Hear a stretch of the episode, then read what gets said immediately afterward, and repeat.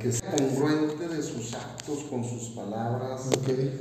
Este, porque es muy común que hay gente que va a la iglesia y al terminar la misa sale y sigue siendo eh, la misma persona que, que molesta al vecino, que molesta a la pareja, a los hijos, al papá, a la mamá, y sigue siendo, y entonces pues se resume esto como, como que ir a confesarse para seguir pecando, mm. o santo en la iglesia, demonio en la calle, mm. este, come santos y, y pecadiablos, este, mil maneras. Entonces, es un llamado, yo le quisiera hacer algunas preguntas, unas tres, cuatro, este, y eso sería porque la entrevista con ustedes es parte de una crónica. Es una crónica que yo voy a hacer de la gente que va a la iglesia y que está ad hoc en este tiempo a los días santos. Por ejemplo, usted me dice que tiene aquí poco tiempo, ¿verdad? Llegué en mayo del 2020, en mera pandemia. Entonces no le ha, no le ha tocado el Via Crucis que se hace en el Cerro de las Noas. No, me lo han contado, pero no lo he visto. Igual, igual que en cualquier otra parte, la gente va al Via Crucis, pero ahora ya es muy diferente la devoción de la gente o el comportamiento de la gente.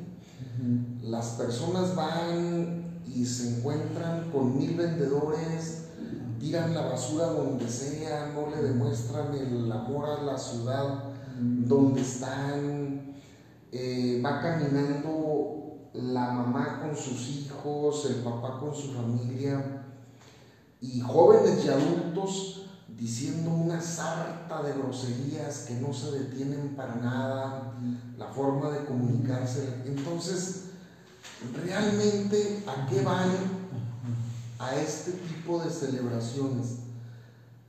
Van a cotorrear, a, salir para no estar en la casa, pero no saben el significado.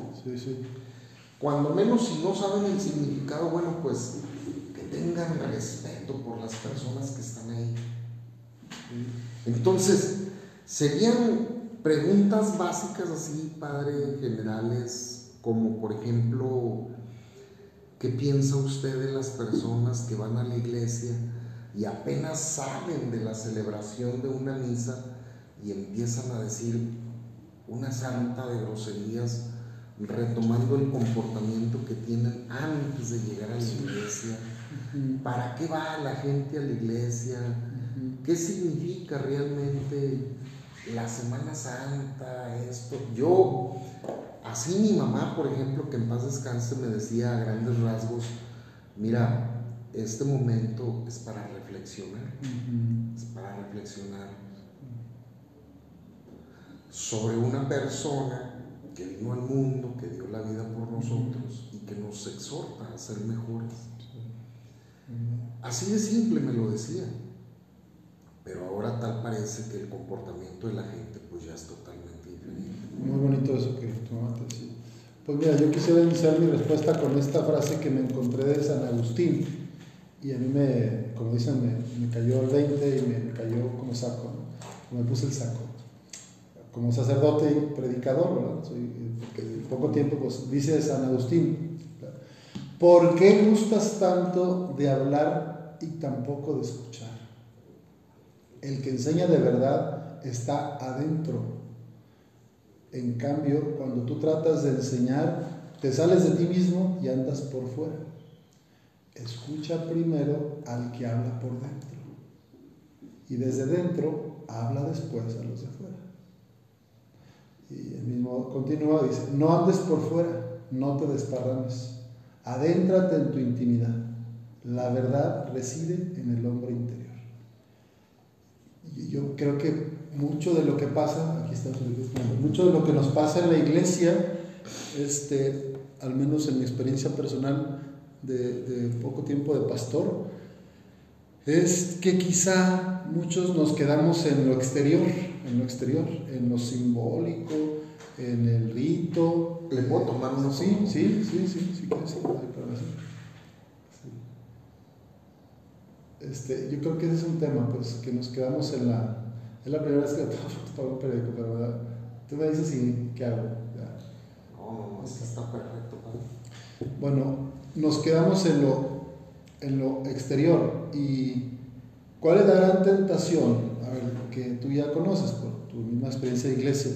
Yo creo que la gran tentación de todo ser humano, no solo del cristiano, es colonizar y querer que todos vivan como yo vivo. Entonces, yo creo que la, la crisis que pasa en la iglesia actualmente, en una gran medida, es porque tenemos diferentes comprensiones de la fe, tenemos diferentes comprensiones de la misión de la iglesia, tenemos diferentes comprensiones del sentido del reino de Dios, tenemos diferentes comprensiones de, las imágenes de Dios, simplemente hay mucho. Y entonces ahí, en, esto que tú contabas, de, lo que vemos en las peregrinaciones, Via Crucis, este, y todos estos eventos de piedad popular, la crítica que hacían, ¿te acuerdas? Las comunidades eclesiales de base en los años 70 y 80, con toda esta evolución de la teología de liberación, era que esto alienaba a las personas, o sea, que todo lo que era emocional y dirigido solo a los afectos, pues era como llamará de petat, o sea, te aliena porque es como un tipo de anestesia que te mete en una onda medio dolorista, te pone como a, ay, yo soy un pecador y no sé, y Jesús sangró por mí. Pero a la hora de la hora salimos al mundo y como tú dijiste, no cambiamos nuestras actitudes, no cambiamos nuestras conductas. Entonces yo apelaría, ¿verdad? creo que parte de lo que yo he vivido es cuando uno va a un retiro en silencio y tiempo para, pues, proponer una conversión, Dios nos manda pistas, o sea, siempre Dios nos está hablando, siempre Dios nos está llamando, a todos, a cada uno en su estado de vida, cada día Dios nos dice algo. Y lo que ocurre, según yo, y lo que dicen también algunos teólogos, es que a veces lo que no tenemos es la disposición de la escucha. Esta disposición, es que es espiritual, pues eh, está nublada por diferentes factores. Yo digo que uno de ellos es la urgencia misma de la vida. O sea, la, la inmensa mayoría de los católicos de misa dominical pues es gente trabajadora, es gente que trabaja incluso sábados, que entre semana anda en un turno, a veces dos, y el sábado sale a vender fayuca y el domingo a vender menudo. O sea, la gente está sobrecargada. En teología se llama pecado estructural, algunos lo han configurado. El pecado estructural es este sistema en el que está configurada nuestra sociedad y la economía, la política, que deshumaniza o sea que lejos de integrarnos y unificarnos interiormente o de generar esta fraternidad que es la propuesta del Evangelio, nos va aislando, nos va poniendo en competencia, nos va deshumanizando. Entonces, pues la cuaresma tendría el sentido si, si, nosotros nos atreviéramos a que la gracia de Dios nos transforme por dentro. Pero se hace más difícil que nunca. Yo digo, yo no vivía en, cuando era el tiempo eh, del, sin internet, si, eh, ¿te acuerdas del teléfono de alambre? O sea, uno tenía más ratitos de silencio en el camino, eh, cuando no había en todos lados wifi. Yo creo que a nosotros, por mí, nos falta tiempo de silencio, nos falta tiempo de introspección. Y esta sociedad y esta iglesia católica no va a cambiar de la noche a la mañana. Pero tampoco va a cambiar si no hacemos esto que recomienda San Agustín, ¿verdad? Quédese solo, quédese sola, hermanita, escuche su corazón, vaya adentro a ver qué le dice el Señor. En, en esta espiritualidad de la que yo he bebido como jesuita, la espiritualidad ignaciana tiene la, una herramienta, es un método, no es, no es una cosa como finalidad, sino un medio, es el examen del día o la revisión de vida. O sea, cada día dedicar un tiempo antes de dormir a repasar cómo me fue. Entonces, en esa sabiduría, San Ignacio retoma toda una sabiduría milenaria de la espiritualidad de la iglesia y la sistematiza. Eh, eh, y, el, y, el, examen del día, o el examen del consciente, es lo que yo sugeriría a todos y a mí mismo para poder ser cada vez más coherentes con el mensaje de Cristo. O sea, desde hace mucho más, antes de que Cristo, los filósofos griegos decían, Platón decía, una vida no examinada no vale la pena ser vivida. O una acción, algo que uno acomete, si, si luego no lo evaluamos, si luego no lo sentimos, si luego no nos, nos vemos en un espejo, pues este, uno se llena de cosas y, el día va y se hacen rutinas, se hace monotonía.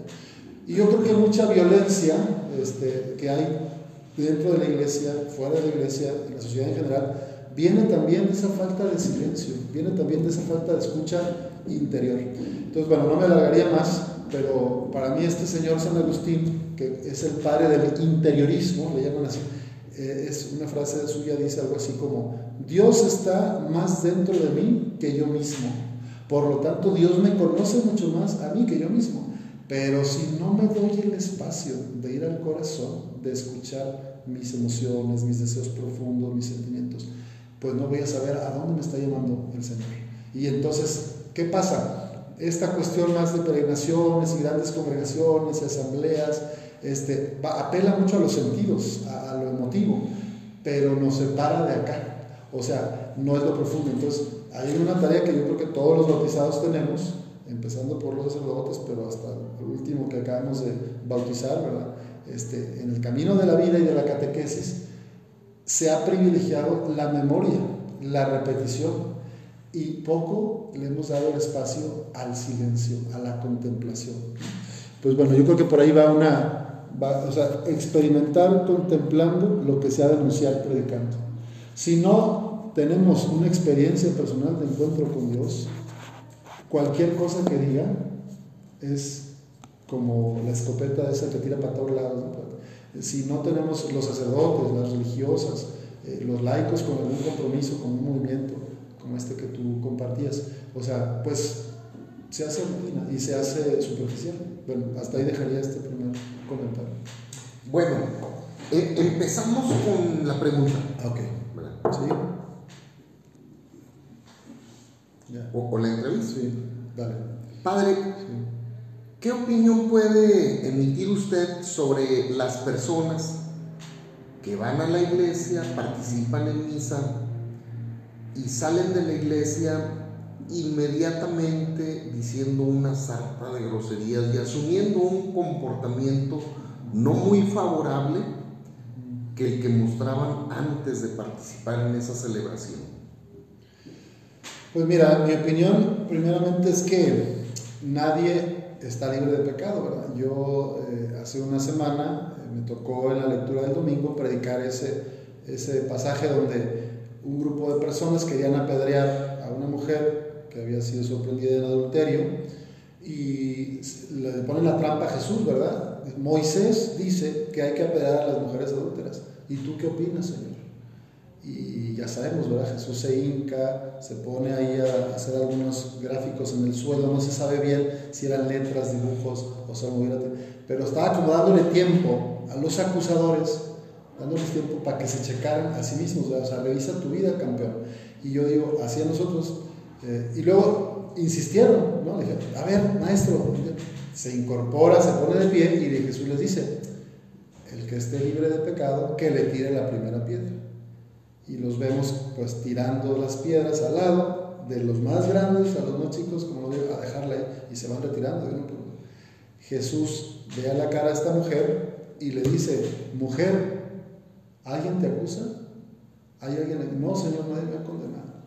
Entonces le dice, vete y no peques más. Yo tampoco te condeno, vete y no peques más. Yo siento que las personas que van a la misa o a la iglesia, independientemente de si es iglesia católica o otras iglesias cristianas, vamos a encontrar un consuelo. O sea, necesitamos para la vida un motor, una compañía, un sentido profundo que en la iglesia católica se ofrece en la liturgia y en otras actividades pastorales. Pero la liturgia la Eucaristía es el centro, es la fuente y la cumbre de la vida cristiana. Y en esa pregunta de, bueno, ¿por qué si vamos a la iglesia salimos y luego contradecimos lo que escuchamos o derechamente parece que no escuchamos porque somos groseros o porque hay actitudes en otras personas de, pues de revancha, de venganza, de, todo tipo de violencia intrafamiliar, violencia económica, social? Bueno, ahí está la gran pregunta, el misterio del mal. El Papa Francisco tiene una aproximación muy interesante que ha dicho, mira, eh, la iglesia no es un museo de santos, la iglesia no es un museo de perfectos, injustos y puros. La iglesia es un hospital de pecadores, o sea, es un lugar de donde estás en el campo de batalla, que es la vida, y uno va a la iglesia a ver. Entonces, yo diría primero eso, ¿eh? que no cayéramos como en este dualismo de los buenos y los malos, los perfectos y los imperfectos, que es una de las cosas que más criticó Jesús a los fariseos. O sea, no tomar nunca el papel de jueces.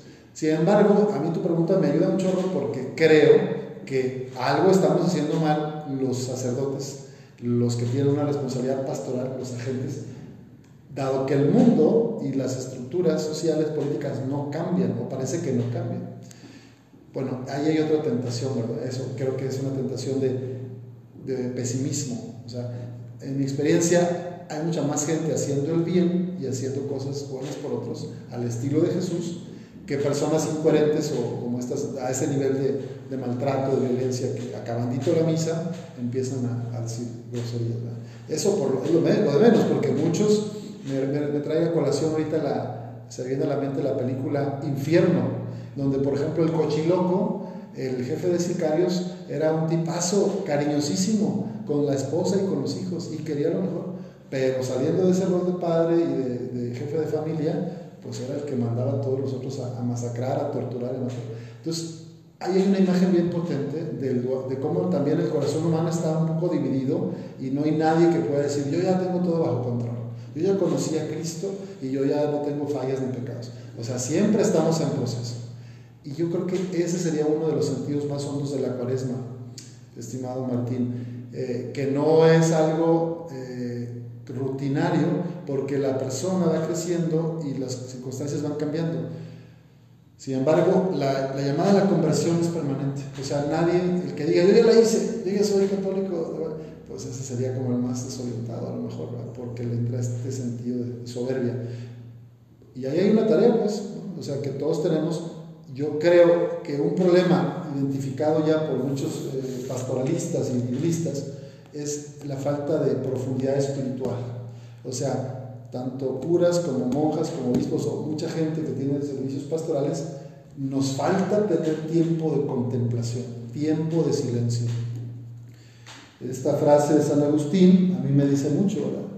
¿Por qué gustas tanto de hablar y tampoco de escuchar? El que enseña de verdad está adentro, en cambio, cuando tú tratas de enseñar, te sales de ti mismo y andas por fuera. Escucha primero al que habla por dentro y desde dentro habla después a los de afuera. No andes por fuera, no te desparrames, adéntrate en tu intimidad. La verdad reside en el hombre interior, en la mujer interior. O sea, la verdad en el sentido más católico es Cristo. La palabra de Dios es la verdad, la bondad y la belleza. Y entonces, ser hijos en el Hijo es el camino del cristianismo. Aprender a ser hijos en el Hijo.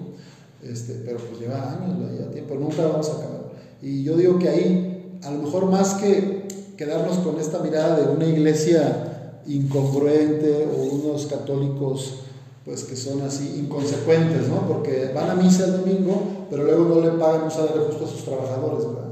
Este, van y quieren que le den todos los sacramentos a sus hijos, pero luego allá en, la calle, cuando un pobre se acerca, no le dan nada o ni siquiera el saludo, le vuelten la cara en el semáforo. Entonces, bueno, esto, esto ocurre todo el tiempo, esto pasa todo el tiempo. Hay una frase muy bonita que te voy a compartir este, de, de, este sentido de incoherencia y que nos habla mucho, por ejemplo, de la cuaresma, de la cuaresma como tiempo de conversión. Este, bueno, el Papa dice que la realidad es más importante que la idea. La realidad simplemente es, la idea se elabora, por lo tanto, la realidad es superior a la idea. La vida misma es el libro más importante al alcance de todos y muchas veces es el libro menos consultado. Es necesario tener simpatía por la propia vida como también por la vida de los demás. Es necesario saber leer e interpretar los hechos, acontecimientos, situaciones concretas siempre buscando hacer de la vida una caminata con los pies siempre en camino. O sea, la cuaresma no puede ser algo mágico que de la noche a la mañana nos cambie, ¿verdad? Porque dejo de comer carne porque dejo de comer prójimo, sino que necesitamos ponernos en esa presencia amorosa de Dios y experimentar esa misericordia para transparentarlo. Yo no veo otro camino. Y la revisión de vida o el examen de conciencia es lo que yo les propongo a toda la comunidad de fieles católicos aquí en Torreón. Es, una, es un método de San Ignacio de Loyola, el fundador de la Compañía de Jesús, que nos ayuda precisamente a identificar el paso de Dios en nuestra vida, en la vida cotidiana. Cómo Dios se hizo presente hoy para mí, dónde sentí una llamada suya, dónde probablemente la tuve y yo no respondí, dónde literalmente me valió y me fui y le di la espalda. Entonces, este, pues eso, creo que la cuaresma es una provocación a todas las personas para recordar que el sentido de la vida es amar y ser amados y que todo lo económico, lo político, eh, lo ambiental, o sea, todo eso es importante, por supuesto, pero lo primero es amar y ser amados. Si ordenamos lo primero, lo demás solito se irá componiendo. Pero si pensamos que ordenando las estructuras políticas, sociales, ambientales, va a cambiar el corazón, eso no va a funcionar.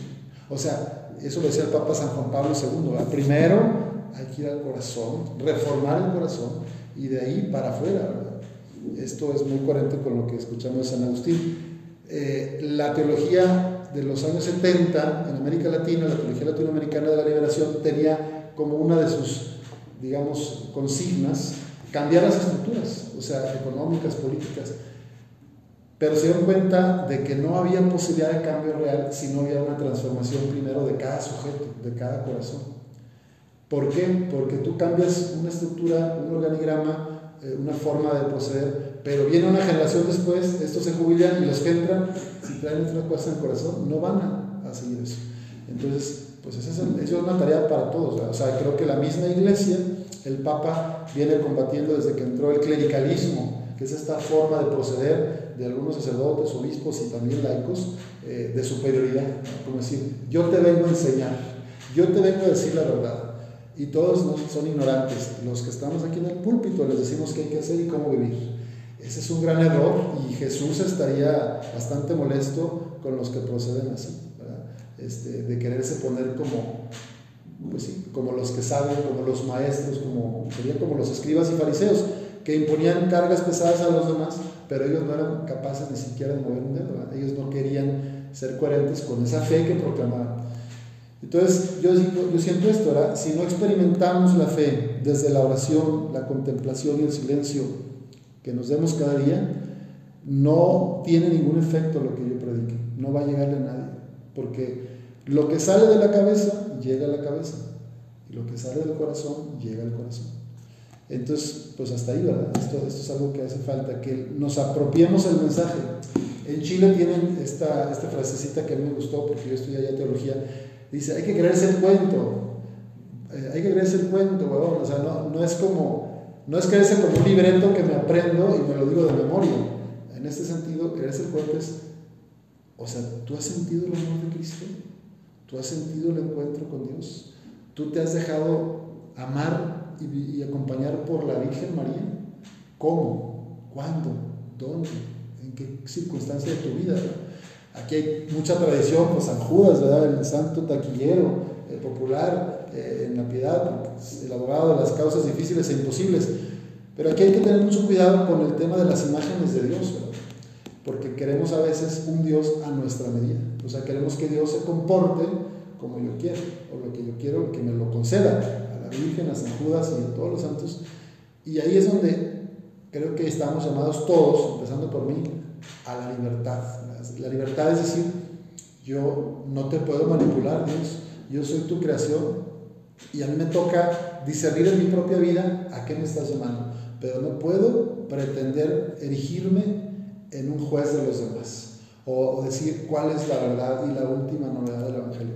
O sea, Jesús ya habló, la palabra de Dios es Jesucristo y eso ya dijo todo. Nos toca actualizar su mensaje en el siglo XXI y como que vamos lentos, como que vamos lentos. Una esperanza, para que no nos quedemos con una imagen de, tanta crisis, es que hay una irrupción muy grande de los laicos en la iglesia. Este pontificado, y también ya en muchos diócesis, se nota que se está dando mayor protagonismo a hombres y mujeres, padres en familia, esposos, solteras, solteros, en estructuras de iglesia, en lugares de toma de decisiones. Pues, a lo mejor vamos tarde, ¿verdad? Esto se había previsto desde el Concilio Vaticano II, pero ya empieza a haber esas señales. Y a muchos no les gusta. O sea, obviamente a los que tienen algún tipo de privilegio no les gusta, voy a hablar entre comillas, ¿verdad? Que un simple laico, que una simple señora empieza a tomar decisiones en las oficinas de la diócesis. No les gusta porque ellos siempre, y en su formación del seminario, a ellos, a nosotros, a los curas, se nos dijo, tú eres un elegido de Dios, tú eres el que van a ver todos, tú eres una lámpara. Y, esto, ahí se mete el mal espíritu, ahí se mete el maligno. O sea, afortunadamente ya, así como tú, cada vez hay más personas laicas críticas de la misma iglesia. Y recordando que la iglesia no solo es la jerarquía, ¿verdad? O sea, somos todos los bautizados. Este, pero qué bueno que con el movimiento de Francisco y otros muchos laicos se están dando estas pruebas de necesidad de purificación y renovación de la iglesia. Entonces yo creo que ahí, ahí vamos, vamos lentos. Este, pues te agradezco que vengas. No sé si hay otra pregunta o si hay alguna cosa que... El llamado a la, a la gente. Bueno, a la gente, yo la llamaría, a la gente, a mis hermanas y hermanos que escuchan o que puedan leer tu entrevista, el llamado siempre es a la autenticidad. O sea, Jesús, nuestro Padre eterno, nuestro Señor y el Espíritu Santo, Dios Trino, son la imagen de la familia, la imagen de la perfección, es un círculo de amor. Y la Trinidad tiene que ver con cómo se hace presente en este mundo, en esta tierra, ese amor esa misericordia. Entonces, la llamada para mí sería a ser auténticos, hacer lo que cada uno ha sido llamado a ser. Eh, no me quiero poner muy filosófico, pero en la teología sería eso, ¿verdad? Somos creados y todo lo creado es bueno. Dios nos creó por amor, para el amor, libres también para decidir. Entonces, hay un asunto de libertad que Dios no puede omitir, o sea, el Señor no puede obligarnos a hacer lo que dicen los mandamientos o las leyes de la iglesia. A ti y a mí y a todos nos deja libres. Y depende de nuestra propia reflexión, de nuestra propia conciencia, de nuestra oración personal, cómo vamos a, trabajar. Yo creo que el llamado que haría es a que nos demos tiempo de oración y de silencio para contemplar la gracia que se nos entrega en Jesucristo. Y mucho también a evitar los impulsos. O sea, la violencia que amenaza el mundo, no solo allá en Ucrania y Rusia, en Medio Oriente, en África y aquí en Zacatecas, en Guanajuato, en Celaya, o sea, esta violencia intrafamiliar que vimos procede en gran medida de que no hemos sido educados para permanecer en silencio y enfrentar penas, alegrías, sintiendo. Queremos todo rápido, lo queremos aquí y ya, ahora. Entonces, siento que hay una generación del siglo ya XXI que los padres no les han sabido enseñar este tema de la espera, este tema de la acción, este tema del trabajo, eh, de que las cosas no son, me las merezco, que me den. Eh, en la vida cristiana se requiere de un esfuerzo. En la teología mística se le llama ascesis, la ascética cristiana, pues es esta parte más como disciplinar de renuncias, de mortificación, de revisión personal, de purificación interior.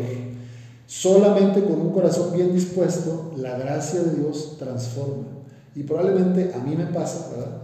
Este, que ya dices, pues, ay, eso de que ya no comer carne es un invento, o es el control, o, o, luego gastan mucho más en mariscos, entonces qué hipocresía. O sea, es verdad, muchos comentarios, o comen prójimo, ¿de qué sirve no comer carne? Pero bueno, ahí estamos todos, ¿verdad? O sea, no nadie está libre de pecado. Y yo digo, mi llamado en resumen sería a que te dejes acompañar, a que te dejes sentir, a que te des silencios y oportunidades de estar frente al misterio, frente a la presencia de Dios. Mientras no hagas saltos en la vida y revises tu corazón, eh, uno puede llegar a los 60, a los 70 años reproduciendo patrones aprendidos o, mediáticos o, del éxito, de la lógica del mundo, y estar profundamente vacío. ¿Te fijas? Entonces necesitamos darnos tiempo para orar, darnos tiempo para meditar. Y la vida comunitaria creo yo que es un elemento bien, bien importante. O sea, yo no estoy en contra de las manifestaciones exteriores, ni de las procesiones, marchas o crucis, las apoyo, pero eso debe ir acompañado de una buena formación del alma, de una buena vida interior, del cultivo del silencio. Sin eso, este, pues nos podemos quedar solo en lo superficial, ¿verdad? Y entonces la vida sigue y pasa lo que tú contaste. Voy a la misa, cumplo para no irme al infierno, salgo y me porto como un desgraciado. Por ahí. Sí, no, pues muy bien. ¿No te diste cuenta que soy muy rollero? Muy hablador, así que si quieres tú no puedes interrumpir, ¿eh? o sea, con confianza. No, no, no. Puedes hacer una señal así de que corta la cierre y yo feliz. No, todo eso es riqueza, madre. Sí. Es Eduardo Anaya San Román. Sí.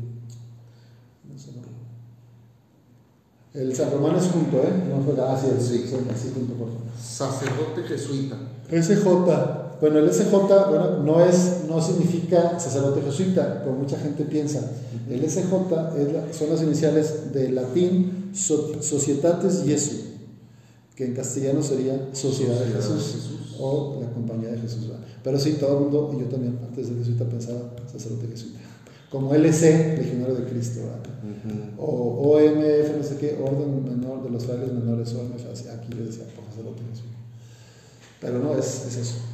¿Perteneciente a la iglesia de San Juan Tadeo? Sí, o sea, soy vicario, ¿verdad? O sea, tenemos un párroco, que es el que lleva toda la, coordinación, y yo soy uno de los acompañantes. Vicario. Vicario, la palabra.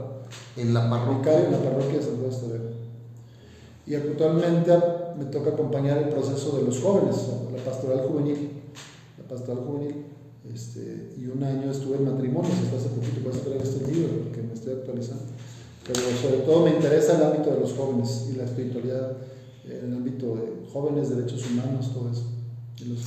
pues, si usted me lo permite, padre, eh, seguimos viéndonos y luego sacamos algo de los jóvenes. ¿Sabe qué? Yo traigo la intención de practicar un, un periodismo nuevo, un periodismo ciudadano, más apegado a, a, lo que se da en, la gente, a lo común.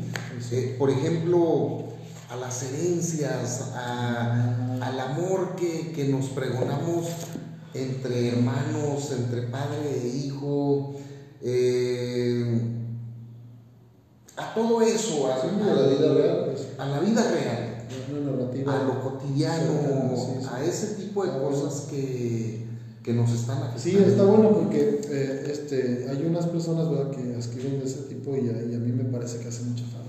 Hay una frase, de, ¿te acuerdas de Facundo Cabral? o sea, los medios ordinariamente nos venden lo, lo negativo, lo que parece que no hay remedio, este, pues vende mucho la violencia, la sangre, que los crímenes, el periódico y sale sangre.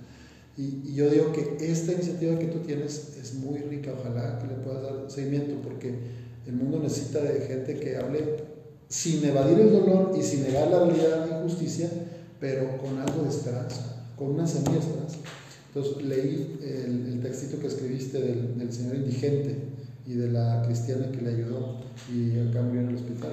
Lo leyó. Ese es un ejemplo, sí, lo leí esta porque pues Martín Chávez, entonces lo, dije, mira qué bonito. Esto creo que ayudaría muchísimo. Eh, formar laicos y laicas para un tipo de periodismo de ese tipo sería muy bueno, porque pues sí, todo parece oscuro, todo parece eh, podrido, pero hay mucha gente en la iglesia y fuera de la iglesia, en otras instituciones de la sociedad civil, haciendo el bien todos los días Ah, y ahí viene la frase de Facundo, que el mal hace más ruido, ¿verdad? Es que una bala de cañón o una bala disparada hace más ruido, pero por una bala que se dispara hay mil caricias en silencio que nadie se entera. Entonces es una, muy, muy simbólico, muy potente. Por cada cosa que vemos incoherente de la iglesia, de sus clérigos, de los laicos, de, de los políticos, de los empresarios católicos, pero hay mucho bien escondido y anónimo. Yo digo, si tú ayudas a visibilizar las cosas que la gente de, a pie, el bautizado común y corriente, hace en su vida diaria, desde la fe y desde su corazón. Uy. O sea, eso, eso nos, nos va ayudando a cambiar la mirada. Sí, te, te, recomiendo mucho la lectura de este, este compañero, te lo, voy a, te lo presto este libro. Este es un universitario del siglo pasado, es un ahora santo, jesuita, que se llama Alberto Hurtado. Y tenía muy claro esta cuestión del, de lo de ser contemplativos en la acción. O sea, no basta con puro rollo y pura doctrina. Uh -huh. Ese sería un error, que es que eh, lo de, lo de, los, los, los papas, el Papa Benedicto lo dijo, la sociedad está cansada de maestros, de jueces, la, la sociedad necesita testigos. Entonces tu inquietud está padrísima, porque si te pones a escribir sobre testigos, vida real, lo encarnado del Evangelio, eso pega más que las palabras bonitas de cualquier padre o obispo. Entonces, este gallo supo conjuntar muy bien, ¿verdad? San Alberto Hurtado, jesuita, la parte, por ejemplo, de los sindicatos, la parte de la educación, el acceso a una vida digna, la vivienda, o sea, es un hombre, un sacerdote de la primera mitad del siglo pasado que supo atender. ¿Habías escuchado hablar de él? No. Ah, bueno, él es chileno No, no, y, y yo creo que te va a ayudar. Y aquí en México, si no te quieres ir tan lejos, pues tenemos al Padre Pro, ¿verdad? Mm. Que es contemporáneo. Y aunque Pro variante, murió en el 27. Fíjate que el Padre Pro influyó de manera indirecta en muchos sacerdotes y obras de jesuitas en el mundo. Al Papa Juan Pablo II le influyó tremendamente. O sea, el martirio del Padre Pro en la guerra cristera le dio al Papa una potencia grandísima y le inspiró mucho en su labor eh, cuando estaba toda esta crisis de la Segunda Guerra Mundial, la invasión nazi a Polonia, todas las matanzas de judíos y, y los, la persecución de la iglesia. Entonces el Papa, bueno, valora mucho, valoró, ahora en el cielo ya están juntos cotorreando, yo creo, al Padre Miguel Agustín. Alberto Hurtado no fue mártir de sangre, de derramar sangre, pero de, de otra forma sí fue mártir, ¿verdad? en cuanto que tuvo, supo escuchar e interpretar los signos de los tiempos en Chile. Y yo creo que se adelantó, fíjate, murió en el 52, me parece, en un tema estomacal a los 50 años, a los 40 y tantos, 50. Pero él, el concilio empezó hasta el 62 y concluye en el 65. Y este compadre ya está hablando de justicia social, ya está hablando de llevar la fe a la vida, ya está hablando de no ser hipócritas, de este divorcio entre la fe y la vida, esta, esta crítica que tú quieres hacer. Entonces te puede dar alguna pista, igual lo citas en alguno de tus Por ahí. textos próximos, ¿verdad? Ándale, pues, sí, sí, sí, llévatelo. No, te lo regalo, te lo regalo, Ah, llévatelo, te lo regalo, gracias, sí, por ahí otro, llévatelo. Bueno, ánimo Martín, ahí estamos al orden, lo que se ofrezca. Gracias por venir. Tú escribes como semanal, eres diario, cada tercer día, ¿cómo son tus columnas? Cada vez que. Cada vez que. Puedo escribir siempre, Ah, pero escribo ya muy poco porque prácticamente yo soy el, el representante político del siglo de Torreón ah, ok. y el negociador del siglo de Torreón Ajá. Con los gobiernos, presidentes. Ah, ya, tu, tu rol es más como editorial. Manejo el cielo y el infierno. Ok, sí. Tienes que leerte todo lo que otros Sí. escriben para ver qué pasa, qué no pasa. Los, los énfasis, los matices. Pero a mí de lo que me gusta escribir eh, es de lo cotidiano, ¿no? de eso. Pues ese me gustó mucho. Ese texto que escribiste, digo, acaba uno con un sabor así de boca raro, ¿verdad? de que se murió el Señor y ya no se, y, la- y las tres hijas no se sabe nada y la esposa no se sabe nada. Y estuvo 15 años sin verlas y sin vivir. Después salió la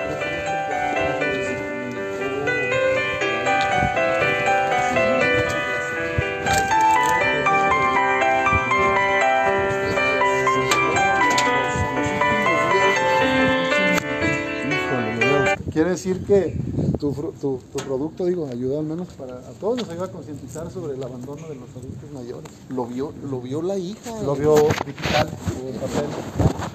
Lo vio Se dejó y se comunicó. Padre. Gracias. Muchas gracias, ¿eh? Ahí estamos al orden. ¿eh? Hola, dígame señora. Ah, mire, fíjese que hoy ya se cerraron las oficinas, pero en la tarde se vuelven a abrir.